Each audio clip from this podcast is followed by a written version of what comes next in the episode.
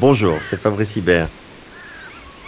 Vous écoutez Les Voix de la Vallée, une émission diffusée chaque semaine dans le cadre de l'exposition La Vallée que j'ai réalisée à la Fondation Cartier, présentée du 8 décembre 2022 au 30 avril 2023.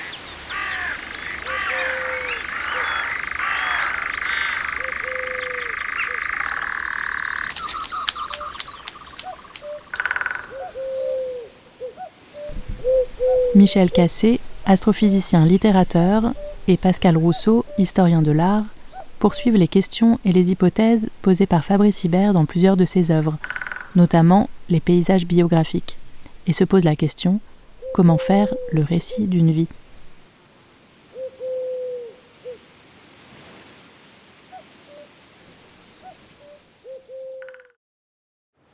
On va dialoguer euh, ensemble avec Michel autour de principalement ces trois tableaux, mais d'autres bien évidemment que vous avez pu voir euh, peut-être dans l'exposition ou à voir.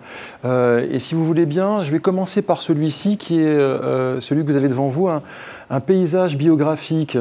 C'est un, un, genre tout à fait particulier, un genre inventé. Je voudrais revenir sur cette invention puisque celui-ci que l'on lit de gauche à droite commence avec euh, l'origine. Il s'agit du portrait biographique de Pierre Giquel, poète, historien, euh, critique d'art, et qui commence euh, son aventure, vous le voyez bien, à Laval. Laval, c'est le lieu de naissance d'un autre peintre. C'est pas, pas, Fabrice Hibert, c'est le douanier Rousseau, Henri Rousseau, il n'est pas mon aïeul. Euh, Henri Rousseau qui était intimement convaincu qu'il avait inventé un nouveau genre, le portrait paysage. En gros, euh, donc, euh, un magnifique tableau qui s'appelle Moi-même, qui est merveilleux, où on le voit avec sa palette. Il est devant un paysage et il dit J'ai inventé un nouveau genre portrait-paysage, qui accumulerait en fait le genre du portrait traditionnel avec celui du paysage. Autant vous dire que ce n'était pas très nouveau, ce n'était pas vraiment une invention, puisqu'on n'avait pas attendu le douanier Rousseau évidemment pour inventer le portrait-paysage. Alors en revanche, j'aimerais, avec euh, Michel Cassé, astrophysicien, qu'on puisse euh, regarder d'un peu plus près ce qui me paraît être un tout petit peu plus euh, inventif, exploratif, j'ai utilisé le terme de spéculatif, même s'il est un petit peu ambigu dans le catalogue. Euh, je parle de spéculator. Il y a même un tableau qui s'appelle Spéculator euh, dans l'exposition. Et justement, le, caractère inventif de, de, son travail, qui, me semble-t-il, le caractérise vraiment dans un paysage du retour à la peinture qui, somme toute, est assez formel, pas très inventif dans la gentilité conceptuelle, alors qu'avec Fabrice Hibert, me semble-t-il, depuis 30 ans, on a une véritable exploration, une aventure euh, d'hypothèse sur le réel par la, peinture. Donc, on a commencé avec l'invention, la fausse invention du douanier Rousseau à Laval. Mais euh, je voudrais qu'on revienne cette fois plutôt en Vendée avec euh, justement euh, les, les, trois, les trois paysages biographiques.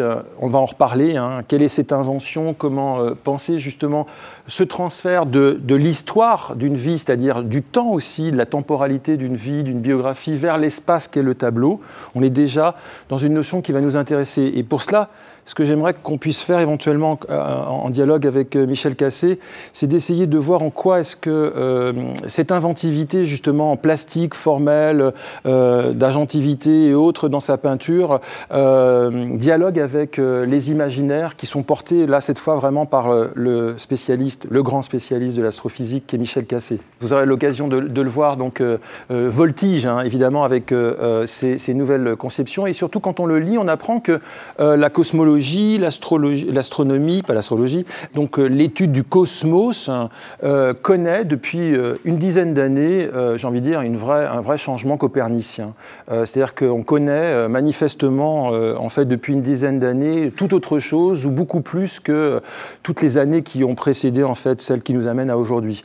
Alors c'est un peu, en fait, ce capital de qu'est-ce que cette nouvelle cosmologie peut-être nous permet de regarder aussi peut-être euh, en intelligence les tableaux de Fabrice parce que je crois qu'ils ont beaucoup de choses à voir avec cette affaire. Quand on lit euh, Michel Cassé, il nous dit qu'il y a eu un, tournant, un vrai tournant épistémologique. Il appelle ça le néocosmos, hein, le nouveau cosmos, justement, tel que maintenant les, astrophysiciens s'en emparent. il nous dit qu'il y a quatre, euh, quatre critères. Changement d'espace-temps, on change complètement les règles de l'espace-temps. Deuxième critère, on, est dans un univers de, multidimensions, on, démultiplie les dimensions de l'approche de l'espace-temps. Troisième niveau, euh, on est dans un plurivers, enfin, pluralité des mondes. On n'est pas tout seul, hein. on est dans d'autres univers et on peut faire l'hypothèse qu'on est parmi bien d'autres. Et dernière chose, il nous dit que le cosmos, enfin le néocosmos, comme il l'appelle poétiquement, parce que vous allez le voir, il est aussi très poète, euh, c'est un, champ de pensée qui bouleverse complètement euh, notre conception de la matière, hein, et en particulier donc qui réouvre complètement euh, la question de la matière et de l'antimatière. Eh bien, ce, sont quatre. On, va, on est à l'école ici, on va essayer de, de, le prendre un par un, si vous le voulez bien. J'aimerais qu'on discute autour de, ces hypothèses. La première, c'est l'espace-temps. C'est-à-dire que là, on voit bien ici euh, remonter le temps, ici, euh, on le voit là, ici, euh, passer la biographie personnelle dans le champ de l'espace. Qu'est-ce qu'un astrophysicien voit dans ces tableaux et surtout qu'est-ce qu'il voit dans, le changement qu'est l'espace-temps du néocosmos? Il voit une, genèse. Donc je pense que nous, nous réécrivons donc les astronomes de l'invisible c'est-à-dire Fabrice, les astrophysiciens, les cosmologues et les poètes, décalquent l'invisible. Et d'une manière presque, j'allais dire, modeste, ils réécrivent la Genèse. Mais dans cette Genèse, la lumière n'est pas première. La lumière est par rapport au vide ce que la fille est par rapport au père. C'est-à-dire que l'élément premier, l'élément créateur, n'est plus la lumière. c'est difficile à admettre parce que le Fiat Lux a été précédé par un Fiat Vacuum, que le vide soit, mais le vide a toujours été. Donc on s'est entretenus tous les deux une éternité ou l'espace d'un instant sur la création. Donc je dirais qu'il y a une chaîne physique de la Genèse un grand vide que l'on identifie avec ce qu'on appelle l'énergie noire, qui est un explosif. Donc c'est un élément qui euh, engendre une gravité répulsive. La gravité, entre vous et moi, ou entre les astres, les planètes et les, et les étoiles, c'est l'attrait de la matière pour la matière. Donc c'est une force qui rassemble. Eh bien, cette force-là été précédée par une force dispersive. Donc au début n'est pas la répétition, ou alors au début est la répétition, mais le commencement, le, le commencement n'arrête pas de se construire. Donc j'ai un peu débordé, on peut reprendre maintenant chaque point. On va commencer par la matière. Nous assistons à une extension extraordinaire de la notion de matière, avec ce qu'on appelle la matière noire, qui est une matière, on devrait l'appeler invisible, parce que noir, c'est quelque chose qui absorbe. Or, la matière noire, qui est une nécessité plus que logique et une nécessité astrophysique, c'est la main invisible qui tient les galaxies en place. Vous voyez, les galaxies sont des sortes de manèges et elles tournent si vite que les étoiles devraient s'en détacher. Or, la galaxie, la Voie lactée, reste identique à elle-même, enfin depuis des milliards d'années.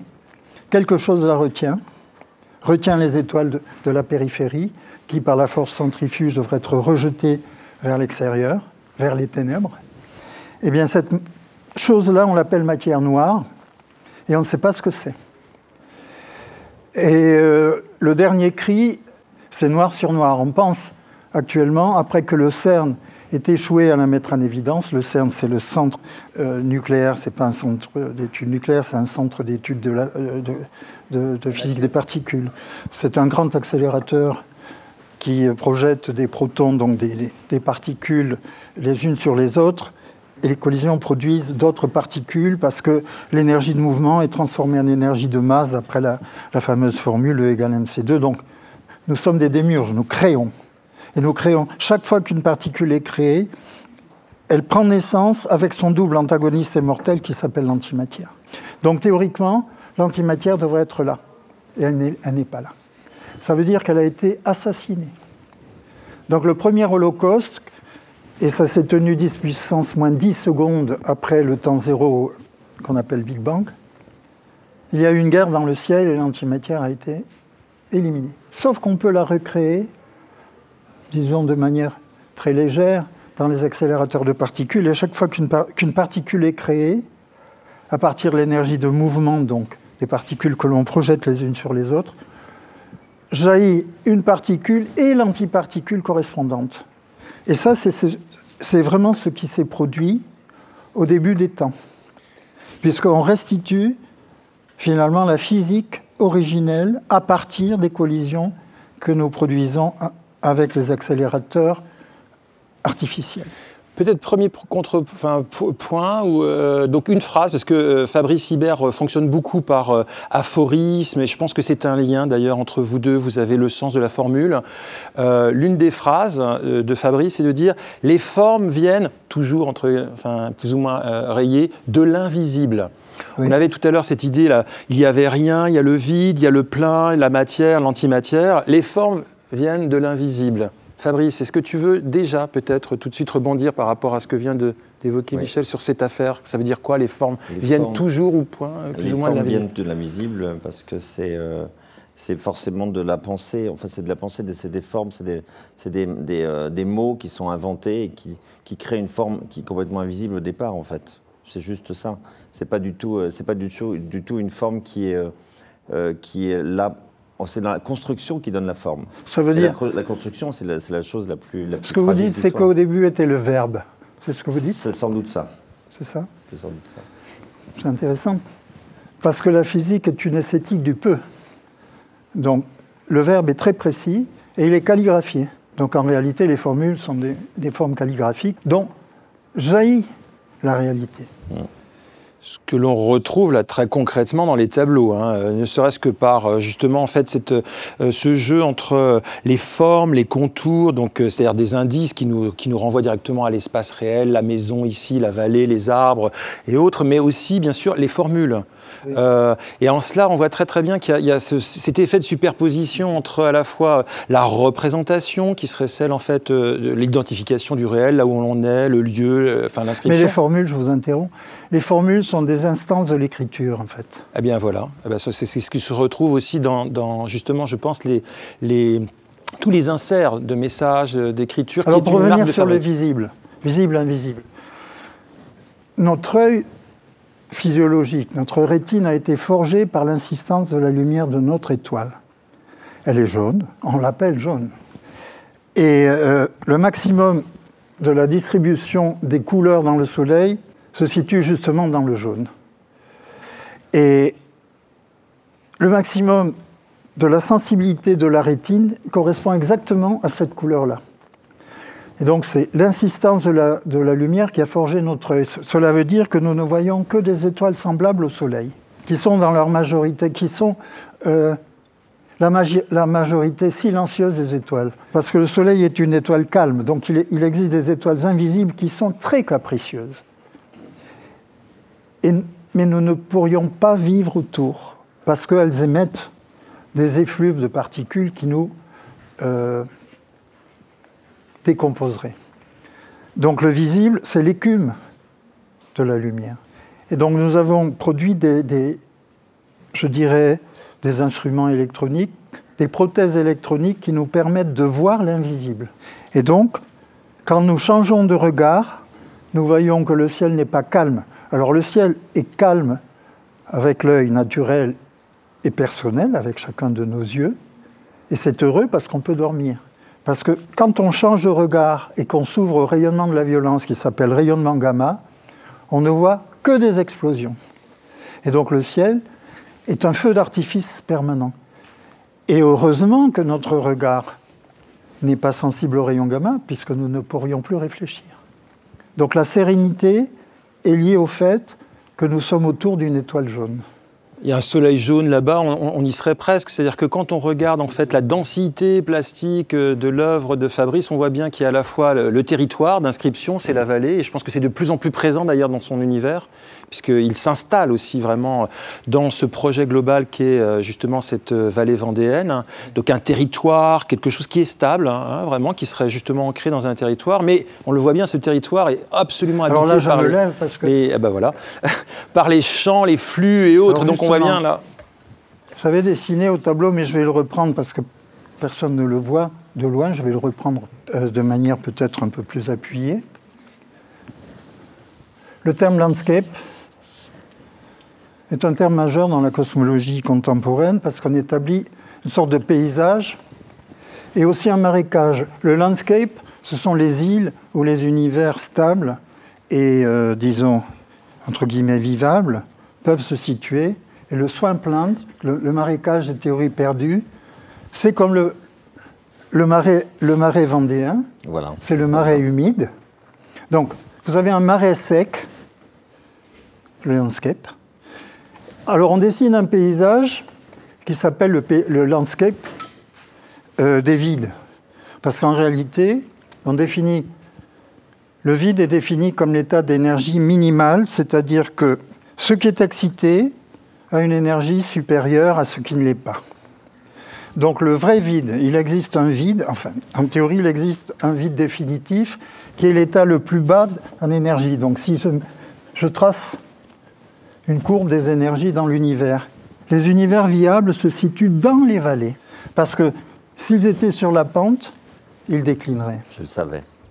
Vous le savez. Mais on peut passer d'un univers à un autre par effet tunnel quantique.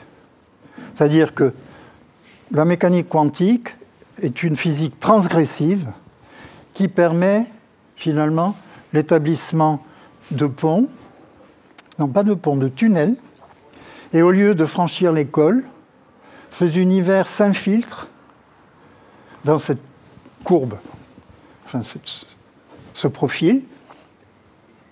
Et donc l'univers stable, c'est celui qui serait le plus bas. La vallée la plus basse. Les vallées perchées sont des univers instables. Il s'avère que nous sommes sur une vallée perchée. Et donc, je vous l'annonce, l'univers va disparaître.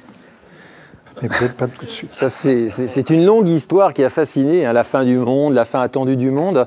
Et là, on, on renvoie à une autre affaire, mais euh, peut-être revenons à, à- à nos, grands, nos grands champs, l'espace-temps, les, les- les- les- les multiples dimensions, parce que landscape, landscape, si j'ai bien compris, est une terminologie qui apparaît justement dans ce que euh, l'on appelle en- dans euh, la cosmologie les, euh, Plurivers. pluri- les plurivers. hein. C'est-à-dire, en fait, nous ne sommes pas... Pluribert.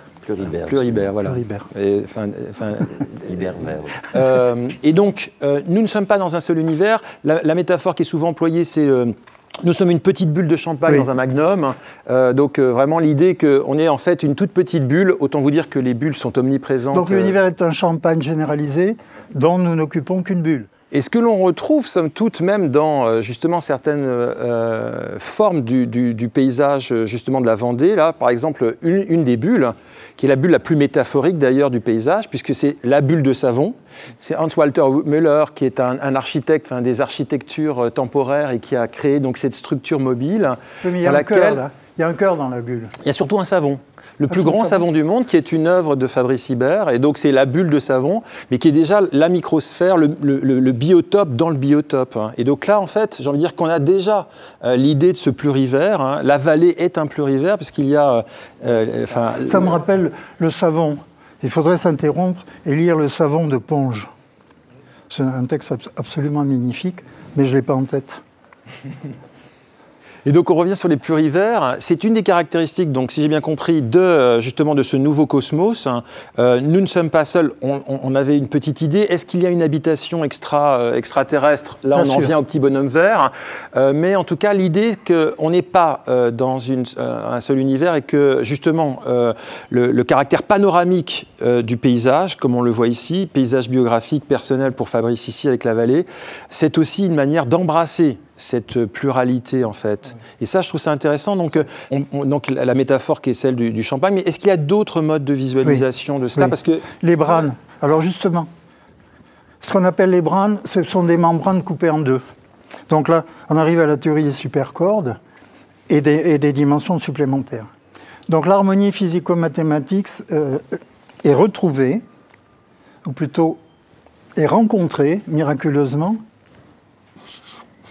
quand on fixe le nombre de dimensions d'espace à 9. Alors j'étais frappé parce que dans un document euh, visuel, Fabrice indiquait que lui, il avait l'intuition de 9 dimensions. donc une des Alors- œuvres présentées dans l'exposition et qui, comme vous le savez, euh, donc a préconditionné aussi le, le dispositif scénographique de l'exposition avec les neuf dimensions. 9 dimensions. Alors son argument est vraiment extrêmement, je dirais, subtil. Il dit, c'est le nombre maximal qui se laisse qualifier par un seul chiffre, parce qu'après, il y a 10, donc ça fait deux chiffres, et considère qu'il vaut mieux 9. Mais il s'avère que la physique contemporaine fait valoir qu'il y a 9 dimensions d'espace. Il y en a 3 étendues, comme ça, comme des bras, ou, plutôt, je vois ça comme un animal. Donc il y a des pattes euh, mais qui a aussi des pattes retournées comme un chat. Donc là, j'ai dessiné un espace avec trois dimensions étendues, celles que nous ressentons, donc devant, derrière, droite, gauche, et ainsi de suite, et au bas.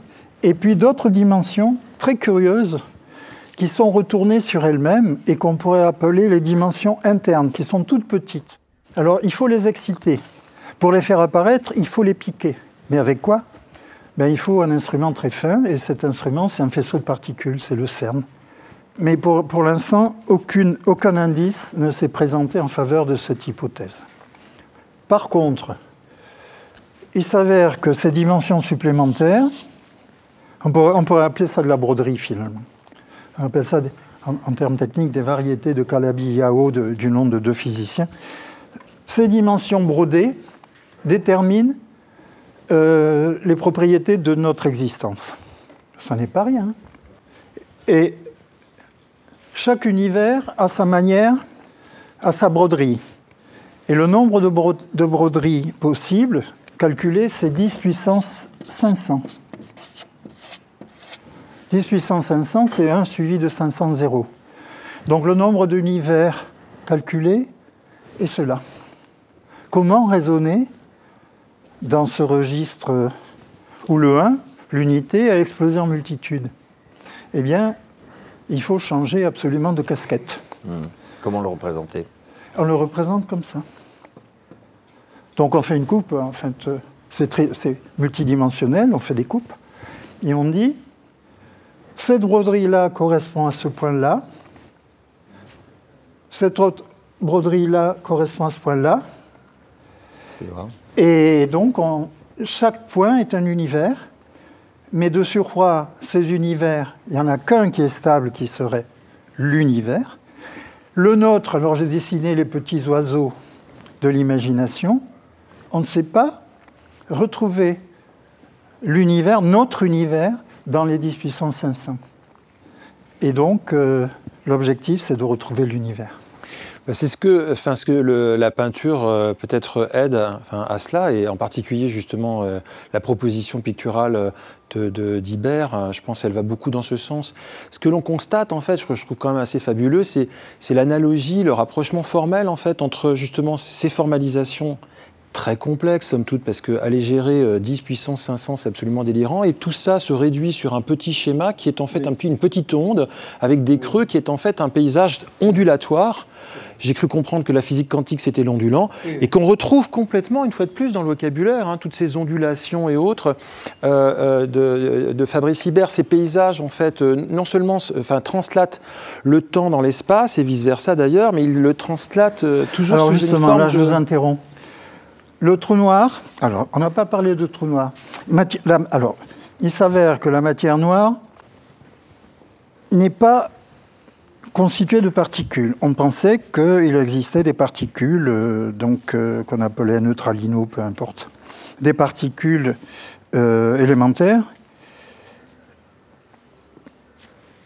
qui constituaient cette matière-là, invisible, et donc qui étaient apportées de l'expérience du, CERN. Donc le CERN n'a rien vu.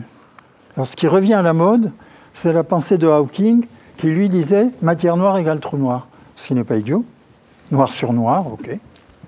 Alors pourquoi est-ce que, alors, pourquoi est-ce que les trous noirs reviennent? Donc j'annonce le retour des trous noirs, mais sous une autre forme. Ce sont des trous noirs brillants ce sont des trous noirs quantiques, ce ne sont plus des, trous, noirs relativistes au plan, euh, donc, qui émanent de la pensée d'Einstein, ce sont des trous noirs qui marient la mécanique quantique et la relativité générale, et qui, sont, et qui seraient nés au tout, début des temps 10-23. Alors, 10-23 secondes après le temps zéro. Alors le temps zéro, n'y croyez pas. Hein. Je considère que c'est un mirage. Pourquoi? Parce que zéro, totalement déterminé, totalement exact, totalement, enfin je dirais absolu, ne peut pas être quantique parce que la mécanique quantique admet à son commencement l'incertitude. Or, zéro est trop précis pour être quantique. C'est comme le trou noir. Le trou noir, le centre du trou noir, c'est un point. Donc c'est toute la matière du monde, enfin d'une étoile, prenons une étoile, si elle s'effondre parce qu'elle a euh, usé son combustible. Donc la règle de vie de la parfaite étoile, c'est de briller. La chaleur maintient la matière en lévitation. Si une étoile ne, brûle plus, brûler au sens nucléaire du terme, hein, les, les, étoiles sont des centrales nucléaires, elles sont pas faites en charbon. Donc si une étoile a consommé son combustible, son cœur s'effondre pour devenir un point. Mais un point, ça n'existe pas. Pas en physique quantique. Donc le point, le zéro du temps ou le centre du trou noir sont des aberrations. Donc bon, ça c'est une parenthèse. Alors pour revenir, alors maintenant, l'univers dans, sa grande générosité produit des étoiles, on le sait. Mais avant les étoiles, très tôt, avant, très longtemps avec les étoiles, avant les étoiles, il est presque évident pour un physicien qu'il produit des petits trous noirs et que ces petits trous noirs ne sont ni trous ni noirs, mais gris sur les bords. Un trou noir, c'est un objet qui, à sa frontière, est tel que la vitesse de libération est égale à la vitesse de la lumière. Dans la vitesse de libération sur Terre, pour lancer une fusée, c'est 11 km par seconde. Donc si vous lancez une pierre à 11 km par seconde, elle échappe au champ gravitationnel de la Terre et elle va se perdre dans l'espace. Alors imaginez un objet euh, euh, si massif et si dense et si compact que la vitesse de libération à partir d'une certaine distance au centre est égale à la vitesse de la lumière, qu'on écrit C. Ceci s'appelle un trou noir. Je pense qu'il faut qu'on qu'on revienne sur le landscape, Michel, parce que c'est ça qui est le plus troublant par rapport à, à, notre affaire, c'est-à-dire le dialogue avec, euh, entre cela, c'est-à-dire ce tableau, qui est un tableau qui est une formalisation euh, extrêmement sophistiquée, derrière son caractère extrêmement simple, et la manière dont elle ressemble autant mais vraiment autant, c'est vraiment analogique avec justement beaucoup de formes qui apparaissent chez Hibert. Jusque dans les figures intermédiaires, les petits tracés là en pointillé, le nom que vous leur avez donné, tunnel, tunnel, on retrouve des tunnels partout chez Fabrice Hibert qui, qui relient les, différents biotopes, une, île à, la Terre, euh, euh, un, point d'eau à un autre, c'est permanent en fait dans son vocabulaire. Oui, mais ce que je vois aussi, c'est l'eau qui remonte vers le ciel. Oui. Donc ça, ce qui est extraordinaire dans ce tableau. Aussi, hein. Elle est derrière vous, là. L'eau qui monte. Oui. Ici. Donc, donc Moi, je, en cette dialectique. je vois, j'imagine très bien que l'eau, il y a peut-être des filaments d'eau qui traversent les, qui vont de planète en planète. Ce qui est vrai. C'est vrai? Ah oui. Bon. Donc l'eau, je vais vous dire comment on le sait. C'est récent. Hein en fait, toute molécule est un instrument de musique qui émet des notes de lumière et non pas des notes de musique la mécanique quantique dit, voilà, vous avez un niveau fondamental et ensuite des niveaux d'énergie excités. Le niveau fondamental ne dit rien. Je veux dire, quand on est calme, quand l'eau est calme, mais ça n'est pas de l'eau liquide, hein, c'est de l'eau, le plus souvent, c'est de l'eau sous forme de glace dans l'espace. D'ailleurs, l'eau de nos océans vient de l'extérieur du système solaire, où l'eau est sous forme de glace, de grains, enfin, elle est euh, présente sous forme de glacis autour de petits grains. Et la Terre s'est formée à un endroit où l'eau n'aurait pas pu exister parce que trop chaud, trop proche du, Soleil. Donc l'eau vient des grains glacés de l'extérieur du système solaire. Maintenant, l'eau elle-même, H2O, rassemble dans sa molécule l'hydrogène, qui est la cendre de l'explosion originelle. Donc votre hydrogène, vos eaux, naturelles, naturelles et vos liquides corporels sont vieux de 13,8 milliards d'années. Vous n'êtes pas si jeune. L'oxygène a été exhalé par les étoiles. L'oxygène vient des supernovas qui sont des étoiles explosives. Donc l'hydrogène et l'oxygène sont d'origine explosive. Donc il y a de la, violence dans l'eau. Donc cette eau, donc tout vient du ciel en fait. Hein. Mais l'eau remonte au ciel. Dans, ces tableaux, je vois hmm. une ascension. Oui, pas simplement interroger les mécanismes, mais aussi le pourquoi ou quelque chose de cet ordre-là qui, je pense, euh, relie euh, l'exploration picturale à, l'astrophysique. Je pense que c'est assez important, pas simplement par les mots, euh, le vocabulaire, les formes que ça prend, mais aussi, je pense, par les horizons, justement, d'attente. Quand, on, quand on regarde à nouveau les œuvres, en fait, on s'aperçoit qu'il y, a beaucoup de de résonance cosmique, cosmologique qui lie la Terre et le ciel. Et moi, ce qui m'intéresse, euh, c'est euh, de les réunir autour d'une notion là, qui n'a pas, été, enfin, pas été dite, le mot n'est pas encore sorti, mais il était omniprésent dans ce que vous nous avez dit, Michel, c'est-à-dire les particules, les vibrations, les champs. Le terme de champ, je trouve, est intéressant parce que, euh, en gros, si vous voulez, c'est l'univers de Fabrice. Hein. C'est-à-dire qu'en fait, quand on y regarde, la vallée, c'est terrestre, c'est des champs, et en particulier, c'est pas n'importe quelle terre, c'est la terre cultivée, la terre cultivable, euh, la terre de son enfance. Hein. Il y a vraiment quelque chose qui est dans une expérience euh, très physique, hein, je pense, très tellurique, qui correspond au fait que ces tableaux sont des représentations, mais d'une réalité qu'il a construite, qu'il a élaborée. Il a, fait le paysage. Il ne peint pas que le paysage, il l'a construit puisqu'il a semé donc cette, euh, cette, euh, cette, vallée. C'était une vallée qui était principalement euh, destinée à, de l'agriculture intensive et il, a voulu recréer un biotope avec justement des espèces naturelles. Il a créé l'objet, créé le paysage, qui est une autre manière de réinventer le paysage, bien sûr. Hein. C'est pas que le paysage. Mais c'est pas un commencement, c'est un recommencement en fait. Mmh, bien sûr, comme nous. Nous sommes que des recommencements, non? Absolument. Donc le recommencement n'en finit pas de se construire. C'est ça qu'on pourrait dire. Et moi, ce que je trouve intéressant dans votre discussion, dans votre un peu poésie naturaliste, un peu tous les deux là, c'est que vous êtes à la fois sur un champ qui est très concret, l'âge de haut, euh, on est, on, est vieux de, enfin de, je ne sais plus combien de milliards 13,8. De 13,8. On est vraiment dans quelque chose qui est notre existence, un peu physique, euh, ancré justement dans une histoire des particules et autres. Et puis il y a cette autre dimension qui est ce que j'appelle la dimension spéculative de Fabrice, c'est-à-dire les diagrammes, les interprétations, euh, enfin les transformations, les topologies et autres. On est, tout autre que dans, enfin ancré dans un champ, mais on est dans les champs, enfin dans les champs dans le sens particulier et autres. Et ça, je crois que c'est vraiment une des singularités en fait de ces, de ces formats, c'est-à-dire qu'il y, a les deux, quoi. Il y a, il y a vraiment cette dimension d'un ancrage même territorial qui est très puissant, de plus en plus dans l'œuvre de Fabrice, ça c'est clair, euh, mais aussi euh, lié à des modes de représentation qui qui, eux, renvoient évidemment à, ces concepts. Ce que je remarque aussi, jusqu'à présent, la physique était une esthétique du peu. Vraiment. Donc, en cinq équations que je peux écrire au tableau, tout s'explique. Donc, on écrit E. E, c'est toujours l'énergie. Donc, on écrit, par exemple, E égale, oublions que l'énergie et la température sont liées. Par exemple, euh, un gaz chaud est un gaz dont les particules vont très vite, ont beaucoup d'énergie. Ça s'appelle la thermodynamique. On écrit E égale mc2. L'énergie, c'est de la masse. Donc, dans les accélérateurs de particules, l'énergie cinétique, l'énergie de mouvement, E est transformée en masse. On écrit E égale H. Alors, K, C et H sont des constantes universelles des chiffres. H F, c'est la fréquence.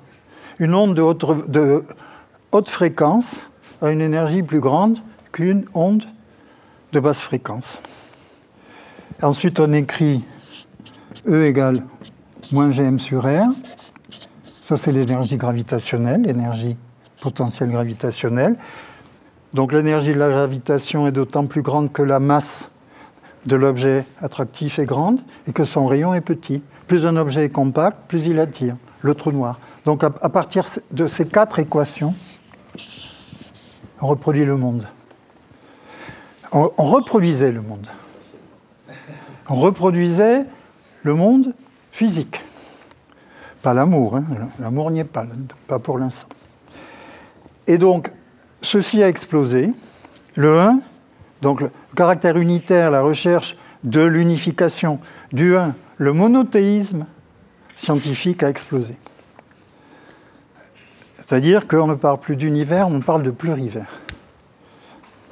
Donc on revient à notre, euh, enfin, au multiple de trous aussi. L'éclipse de trous, ça tu pourrais, bah, va, la dessiner, Fabrice. Un trou qui l'éclipse de trous. De trous. Tiens, le temps que Fabrice aille s'installer pour dessiner l'éclipse de trous, juste revenir sur le peu parce que je trouve que c'est très intéressant aussi par rapport même à la fabrique du tableau chez Fabrice.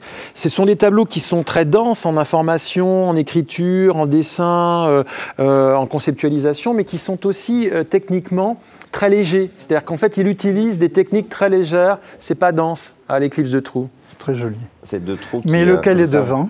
Bah justement, c'est ça, mais je trouve que c'est très conceptuel. Je trouve ça beau d'imaginer que deux trous deviennent c'est une éclipse, j'adore l'idée. C'est très Je ne sais pas à quoi ça représente. Ben j'essaie de représenter ou d'imaginer, de trouver des formes, c'est ce que j'essaie tout le temps, de trouver peut-être d'autres domaines dans lesquels je pourrais le représenter, Alors, mais je n'arrive pas encore. Ceci s'est produit, donc l'éclipse d'un trou noir et d'une étoile. L'étoile n'est pas un trou, mais elle, va le devenir. L'étoile est un futur trou. Donc, le trou est une future étoile euh, éventuellement. Mais des phares à éclipse comme ça. En fait, il existe des conjonctions de, de, cet ordre-là, mais qui présentent des effets temporels. C'est-à-dire que géométriquement, on a de la peine à imaginer la superposition de deux trous, des éclipses. Sauf que temporellement, enfin, il existe comme un signal de détresse. Lorsque deux trous noirs se rencontrent, le signal de détresse, c'est que quand ils se rencontrent, ils font trembler l'espace. Et alors, on recueille des ondes gravitationnelles. Donc, ceci se produit, en effet. C'est la collision des trous noirs et on vient d'apprendre, enfin on vient de comprendre quelque chose d'absolument merveilleux, c'est que ces collisions de trous noirs produisent de l'or. Formidable. Parce que jusqu'à présent... Alchimiste. Oui, oui c'est l'alchimie. Donc, ce qui nous avait échappé, c'est l'origine de, l'or et de l'uranium. L'origine, donc on avait repéré des types d'étoiles qui produisaient, qui de l'hélium, le Soleil produit de l'hélium, ok. Numéro 2, hydrogène 1, hélium 2, lithium 3.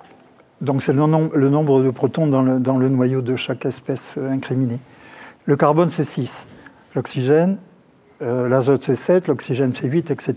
On arrive à expliquer l'origine des éléments, disons jusqu'au fer et un peu au-delà et il manquait des neutrons. Donc l'idée que nous avions, c'est qu'il fallait irradier le fer avec un grand nombre de neutrons pour, le, pour lui faire absorber beaucoup de particules afin qu'il grossisse et qu'il devienne de l'or. Donc c'est vraiment de l'alchimie. Hein.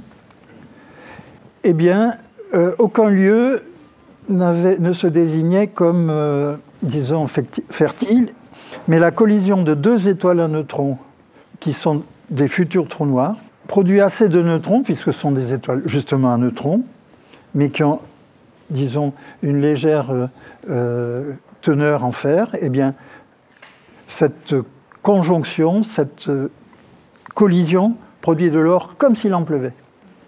Et donc nous voyons des signes d'or dans le ciel, la naissance de l'or dans le ciel. Ce qui, ce, qui, là, pour moi, je pense, renvoie aussi à, un autre ordre de la cosmologie, c'est en fait le, choix entre deux options qui seraient l'une que je vais qualifier de pessimiste, c'est-à-dire en fait toujours rivé sur la disparition. En fait, nous sommes partis. Alors, ça s'appelait pas le point zéro, ça s'appelait pas le vide, j'ai bien compris, mais quelque chose comme ça. Nous sommes partis du vide. Nous, nous sommes rentrés en expansion, le Big Bang et autres, et on va vers à nouveau le vide. Euh, c'est le modèle dominant, si j'ai bien compris, mais je crois qu'on revient là-dessus. Je ne sais pas si c'est le cas. Euh, euh, et, auquel cas, évidemment, on part du vide, on va au vide. Tout ça est quand même, somme toute, un petit peu désespérant. Justement, vous avez absolument raison. Ça s'appelle la mort thermique de l'univers. Jusqu'à présent, on pensait que euh, le désordre allait s'installer définitivement, et, depuis euh, d'ailleurs deux siècles, depuis Boltzmann. Mais il apparaît maintenant, euh, grâce à Rovelide, qui est un physicien émérite, enfin, apte à marier la relativité générale et la mécanique quantique, ce qui est très rare, eh bien lui fait valoir l'existence d'un univers à rebond, c'est-à-dire un univers quasiment... Qui respire. Oui et qui serait éternel. Je veux dire, euh, il est incréé. C'est un peu comme le cosmos grec d'Aristote. Donc Platon a imaginé euh, un univers, la naissance d'un univers, ou plutôt la construction d'un univers par le démiurge, qui est un artisan, qui se saisit d'une matière préexistante éternelle quand même. Donc la production du monde platonicienne n'est pas une création ex nihilo. C'est pas la création ex nihilo de la Genèse. Mais donc Aristote, lui, considérait que la matière et l'univers étaient éternels, mais statiques, pas en expansion. Donc vo- voilà à peu près l'histoire, qui ne fait d'ailleurs que se répéter. Donc au début, et la répétition. Mais euh, enfin, nous menant peut-être vers, vers quelque chose, hein, parce qu'il y aurait ces deux options, nous menant à rien ou nous menant vers quelque chose. J'ai envie de dire version optimiste. hein, vous évoquez Leibniz comme Oui, oui. l'optimiste, et puis oui. Schopenhauer comme le pessimiste sur justement les fins dernières.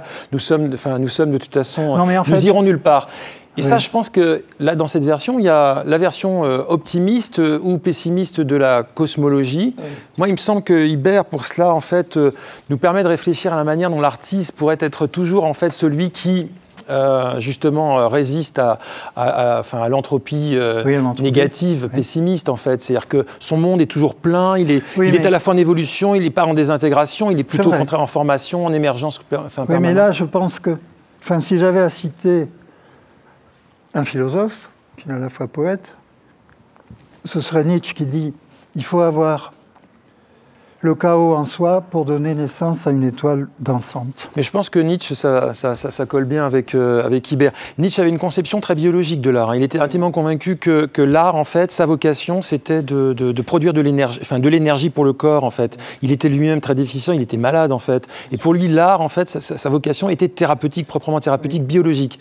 Chez Fabrice, quand il dit euh, les médicaments sont des, euh, sont des, sont des sculptures, euh, lui qui a traversé aussi, justement, en définitive, la maladie de manière assez intense, assez aiguë, mais qu'il a entièrement renversé en, mode créatif. On est bien là, vraiment, toujours dans cette logique, là, je trouve, d'énergie. Enfin, il y a beaucoup de, enfin, de modèles à prendre, en fait, dans cette affaire. Et c'est une, une vision, j'ai envie de dire, de, de l'artiste comme un, un- un producteur de, de, enfin, de particules, euh, d'accélération de particules, qui est quand même assez fascinant. Ah, je en fait- dirais- en fait, ça, ça- à partir du moment où on ne se sent pas bien et, et qu'on fabrique quelque chose avec un dessin ou une image, ou, eh ben, on- évidemment, on change le monde à ce moment-là, on change son monde autour de soi, donc forcément, ça nous soigne immédiatement.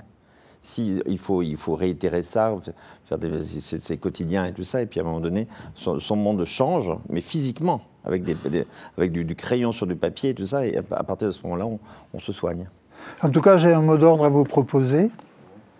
Ce serait Pluribert, unissez-vous. Je dois dire aussi, parce que j'aurais mauvaise grâce à faire valoir ces idées comme définitives. Ça n'est pas une messe. hein. Et puis, ça n'a pas grande importance. L'importance n'est pas là. C'est un luxe, mais bon, la musique est un luxe, de la même manière.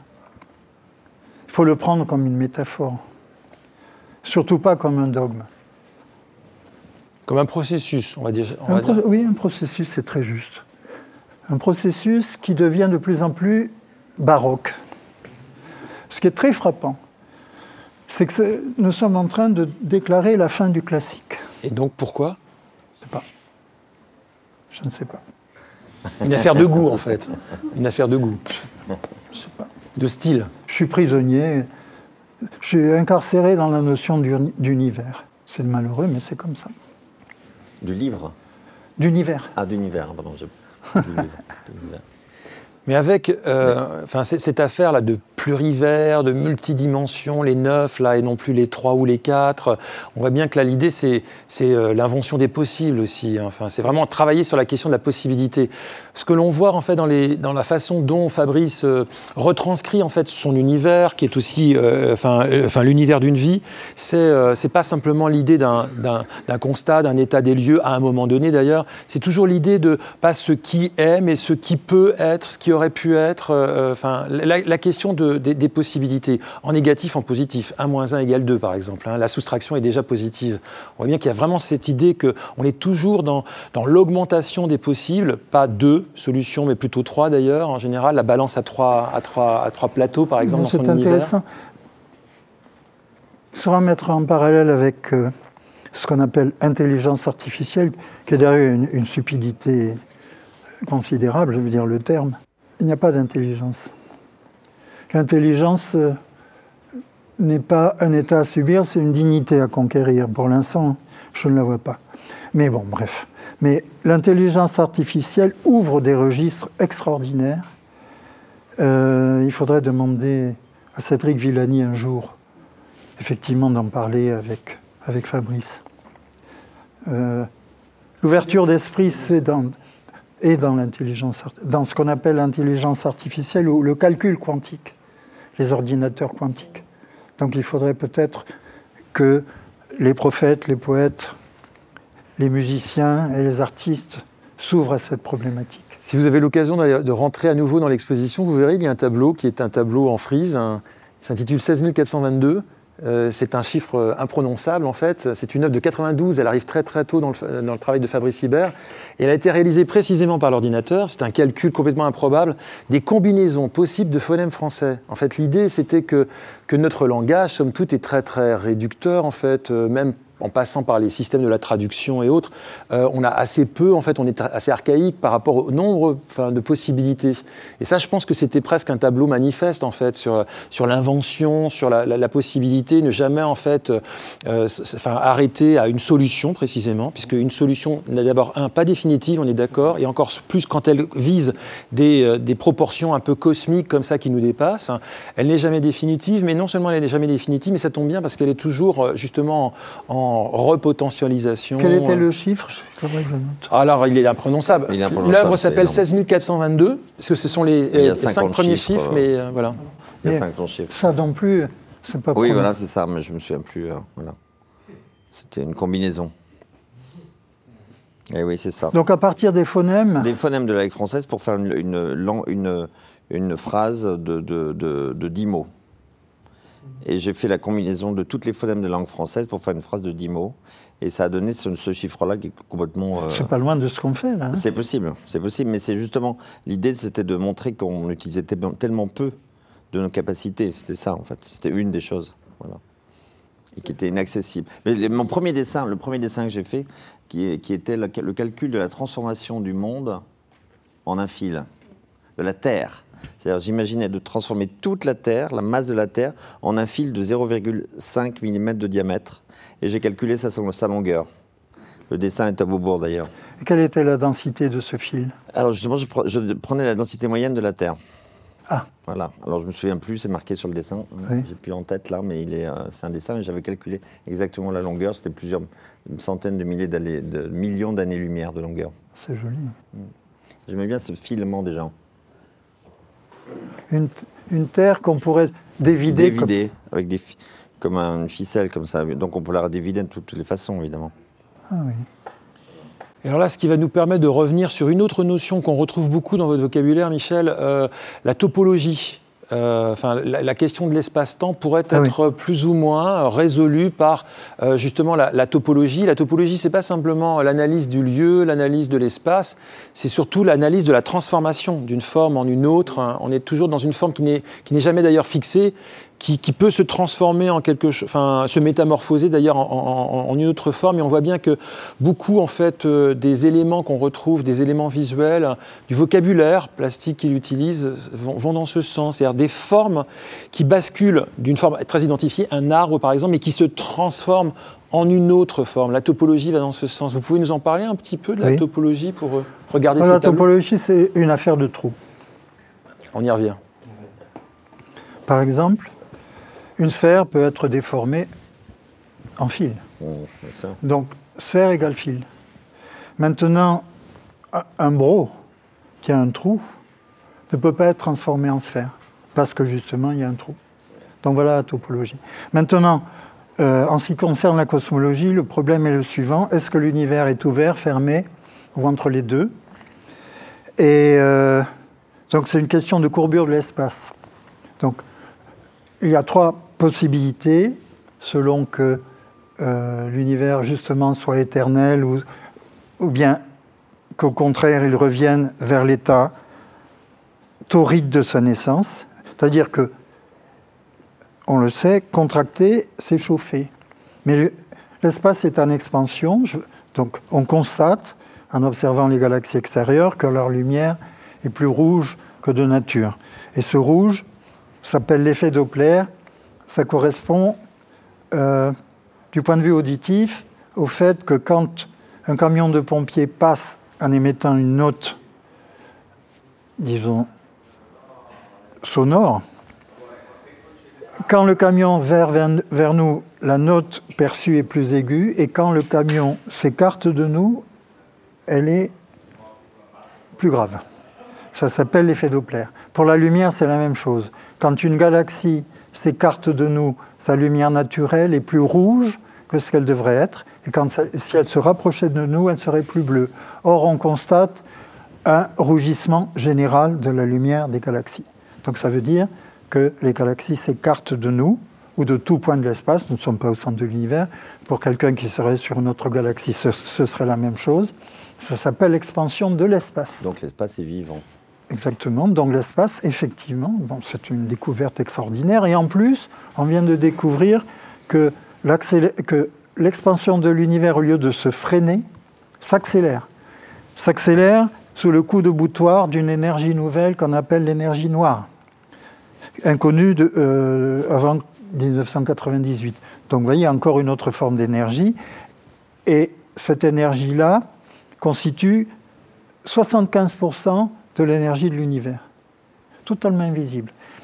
Elle est de la même nature que l'énergie euh, originelle qui a mis l'espace en expansion. Donc c'est une forme explosive. Antimatière C'est en fait matière noire. Antimatière, c'est encore autre chose. C'est le double antagoniste immortel de la matière.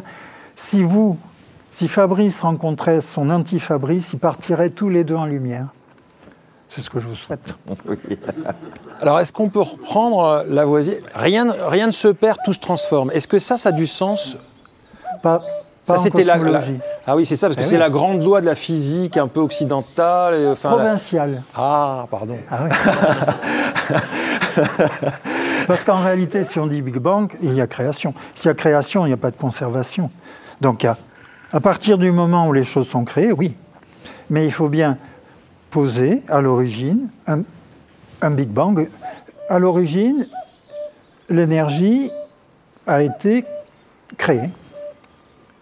Si, le Big Bang conserve sa vertu, euh, je dirais, explicative, si j'allais dire si on n'y croyait pas, question de croyance. Hein. Parce que quand une théorie tombe, on applaudit, c'est qu'on en a trouvé une meilleure. Donc, ce Big Bang, d'abord, il n'est ni Big ni Bang, parce que ça voudrait dire que quelque chose a fait résonner un milieu préexistant, d'où l'onomatopée de Bang, mais ce n'est pas possible, puisqu'il n'y avait rien. Donc, ce Big Bang est un terme ridicule. Premier point. Deuxième point, il n'est pas unique. Troisième point, il n'y a pas conservation d'énergie, parce que justement, l'énergie est née. Donc on revient au créateur, on revient au démiurge. Peut-être la parole à Fabrice pour boucler notre affaire là. Qu'est-ce que, est-ce que tu peux rebondir un peu sur ce, que, ce, qui, ce qui a été, enfin tous ces, toutes ces choses qu'on a lancées en l'air moi, je suis sûr de rien. Je suis pas sûr du tout qu'il y ait pas de, il y a un début de quelque chose. Je pense que c'est, euh, c'est vraiment une, histoire. Euh, je sais pas, ça, ça me paraît pas du tout concevable. Pour parce que vous êtes pour humain, parce qu'on est pas voilà comme ça. Non, mais vous êtes certainement en fait, j'aime bien l'idée, j'aime bien l'idée qu'on le dise et qu'on dise, ça nous donne, ça nous donne, comme c'est comme l'idée de la nature, ça nous englobe et ça nous et ça nous tue à la fois. Je veux dire, c'est un cosmo logos. Oui. Logos, parole. Hmm. Donc, ça n'est qu'une fable, hmm. en fait. C'est une fable moderne. C'est un peu comme les tableaux comme ça qui sont jamais terminés. Aussi. Non. Surtout, n'y croyez pas. Dernier mot, Fabrice? J'ai tellement de choses. Mais justement, en, vous écoutant, j'ai l'impression que j'ai encore rien fait, donc j'ai encore beaucoup de choses à faire. C'est rassurant. Écoute, si on aura servi à ça, c'est déjà pas mal. j'en fais d'autres. Et en fait, ça, ça, donne, ça donne envie vraiment d'imaginer qu'on puisse, de chaque détail, rebondir, se faire encore plus de détails, faire des histoires de tout. Et, euh, et pour moi, c'est génial. J'ai beaucoup d'images, encore plus d'images ce soir.